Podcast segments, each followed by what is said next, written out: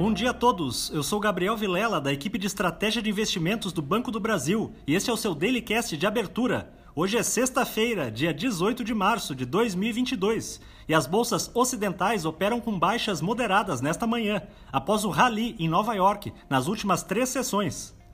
Os investidores estão na expectativa por uma conversa hoje entre o presidente dos Estados Unidos e o líder da China sobre a guerra na Ucrânia e questões comerciais.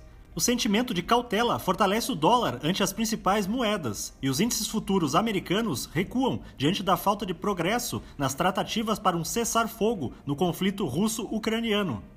Ainda para hoje à tarde, o mercado espera as declarações de alguns dirigentes do Fed sobre a recente decisão que levou sua taxa básica de juros em 0,25 ponto percentual e sobre as sinalizações dos movimentos futuros que a instituição irá seguir.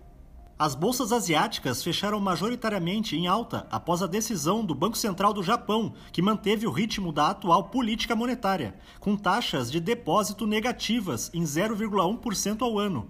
Contudo, a instituição ponderou que a pressão inflacionária deve subir no país, com a elevação dos preços aos consumidores, em decorrência do avanço global do custo das matérias-primas. Os contratos futuros do petróleo voltaram a subir, depois de saltarem quase 9% ontem, devido ao recrudescimento das tensões diplomáticas no leste europeu. No Brasil, os investidores aguardam para hoje a divulgação da taxa de desemprego, para a qual a expectativa é de que fique em 11,3% no trimestre imóvel encerrado em janeiro. Se confirmada a taxa, será sua primeira alta desde o primeiro trimestre de 2021, quando a desocupação atingiu o pico da série histórica, em 14,7%. Também deverá ter repercussão no pregão de hoje o anúncio do governo federal de uma série de medidas que visam injetar em torno de 165 bilhões de reais na economia.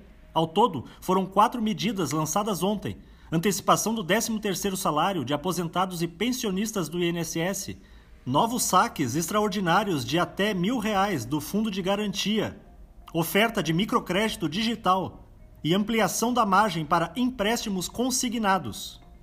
No mercado corporativo, destaque para a B3, que reportou lucro líquido atribuído aos acionistas de 1,09 bilhão de reais no último trimestre, o que representou uma queda de 0,5% frente ao mesmo período de 2020. O diretor financeiro da companhia afirmou que 2022 deverá trazer dificuldades por conta do ambiente político e das incertezas globais, mas que a bolsa deverá manter sua estratégia de expansão. Já as lojas Renner apresentaram lucro líquido de 415,8 milhões de reais entre outubro e dezembro de 2021, uma alta de 17,5% na comparação anual. Desta forma, o Conselho de Administração da empresa aprovou o pagamento de juros sobre capital próprio no valor de aproximadamente 14 centavos por ação. Um bom dia a todos e até a próxima!